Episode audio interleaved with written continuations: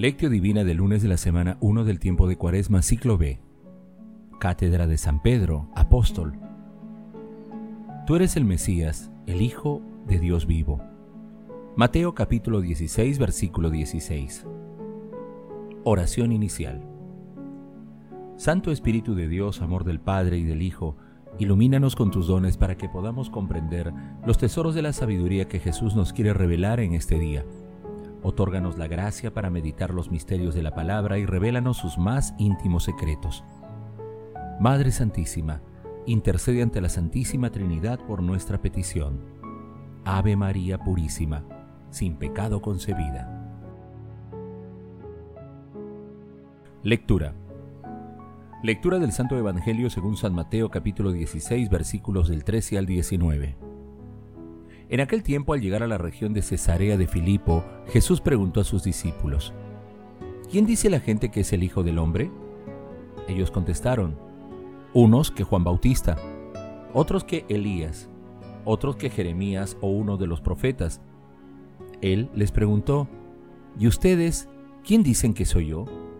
Simón Pedro tomó la palabra y dijo, Tú eres el Mesías, el Hijo de Dios vivo.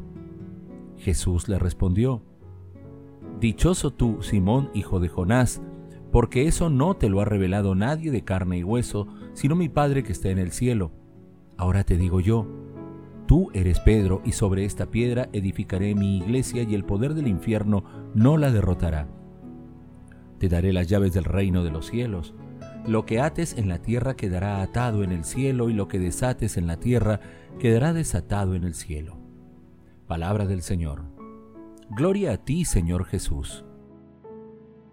Hoy celebramos la fiesta de la Cátedra de San Pedro. Cátedra es la silla desde donde enseña el maestro, en este caso el obispo. Pero los padres de la iglesia utilizaban esta palabra como símbolo de la autoridad que tenían los obispos y especialmente la sede de Pedro, Roma.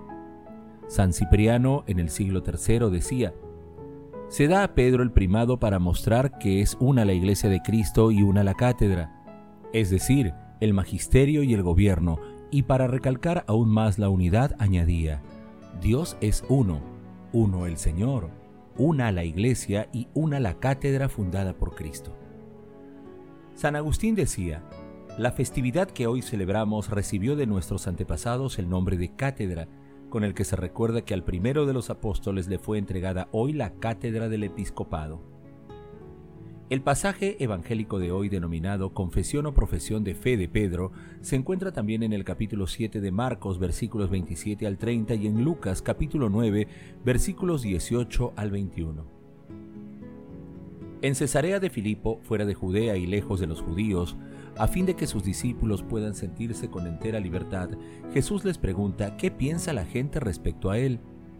Pedro, portavoz del grupo, inspirado por Dios Padre, reconoce a Jesús como el Mesías, como el Hijo de Dios vivo, y Jesús lo designa como la piedra fundacional de la iglesia. De esta manera, Pedro, el pescador de Galilea, tan frágil como nosotros, se convirtió en el fundamento de la iglesia, en el primer papa por la gracia de Dios. La bienaventuranza pronunciada por Jesús, Dichoso tú, hijo de Jonás, destaca que reconocer a Cristo es fruto de la revelación de Dios Padre, acogida con un espíritu de fe. A la vez, esta bienaventuranza le concede a todo cristiano la alegría y la fuerza celestial para todo emprendimiento espiritual.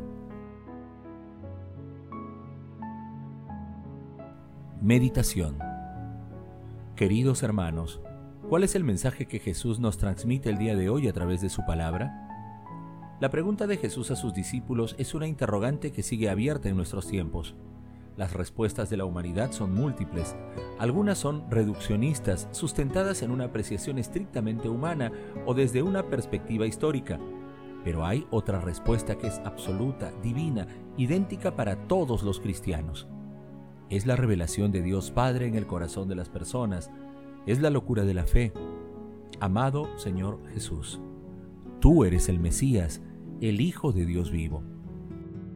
El seguimiento a Jesús a pesar de la fragilidad humana hace que Pedro confiese la verdadera identidad de nuestro Señor Jesucristo.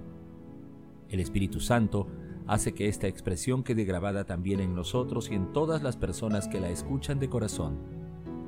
Muchas veces nos preguntamos, ¿Por qué algunos tienen fe y otros no?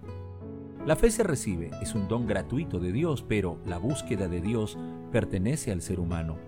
Por eso tal vez Pedro, que no era el más inteligente de los apóstoles, ni el más joven, fue elegido la piedra fundamental de la iglesia al armonizar su corazón con la voluntad de Dios.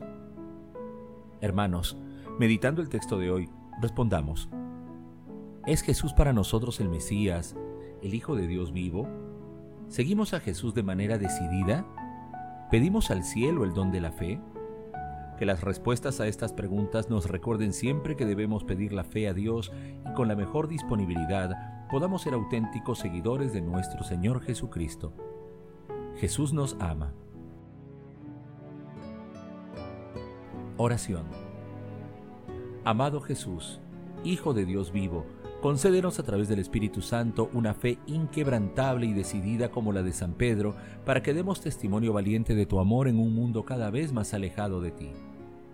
Amado Jesús, misericordioso Salvador, ten compasión de los difuntos, especialmente de aquellos que más necesitan de tu infinita misericordia. Madre Santísima, tú que eres el modelo para todos los evangelizadores, intercede ante la Santísima Trinidad por nuestras peticiones. Contemplación y acción. Hermanos, Contemplemos a nuestro Señor Jesucristo con un escrito del Papa emérito Benedicto XVI. Entonces el Señor interpeló directamente a los doce, ¿y vosotros, quién decís que soy yo? En nombre de todos, con impulso y decisión, fue Pedro quien tomó la palabra. Tú eres el Cristo, el Hijo del Dios vivo. También nosotros queremos proclamar esto hoy con íntima convicción. Sí, Jesús, tú eres el Cristo, el Hijo del Dios vivo. Lo hacemos con la conciencia de que Cristo es el verdadero tesoro por el que vale la pena sacrificarlo todo. Él es el amigo que nunca nos abandona porque conoce las esperanzas más íntimas de nuestro corazón. A esta inspirada profesión de fe por parte de Pedro, Jesús replica, Tú eres Pedro, y sobre esta piedra edificaré mi iglesia y las puertas del infierno no prevalecerán contra ella.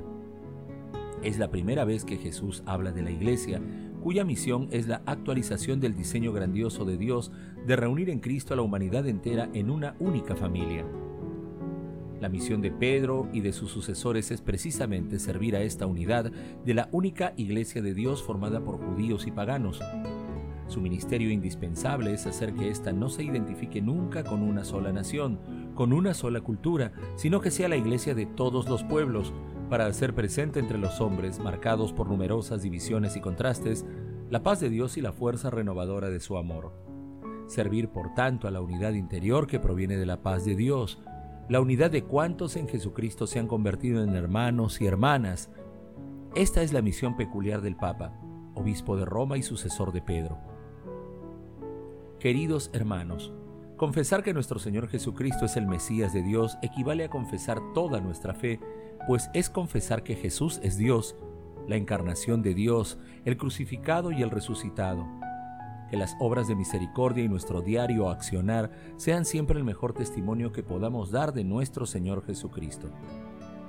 Hermanos, oremos el día de hoy y todos los días por el Papa Francisco, por todos los obispos, sacerdotes, consagrados y por toda la Iglesia, para que todos participemos activamente en llevar la palabra a todos los confines de la tierra, empezando por nuestras familias.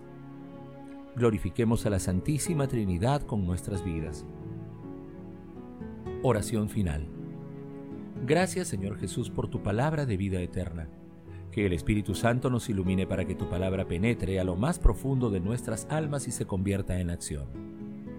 Dios glorioso, escucha nuestra oración bendito seas por los siglos de los siglos. Madre Santísima, intercede ante la Santísima Trinidad por nuestra petición. Amén.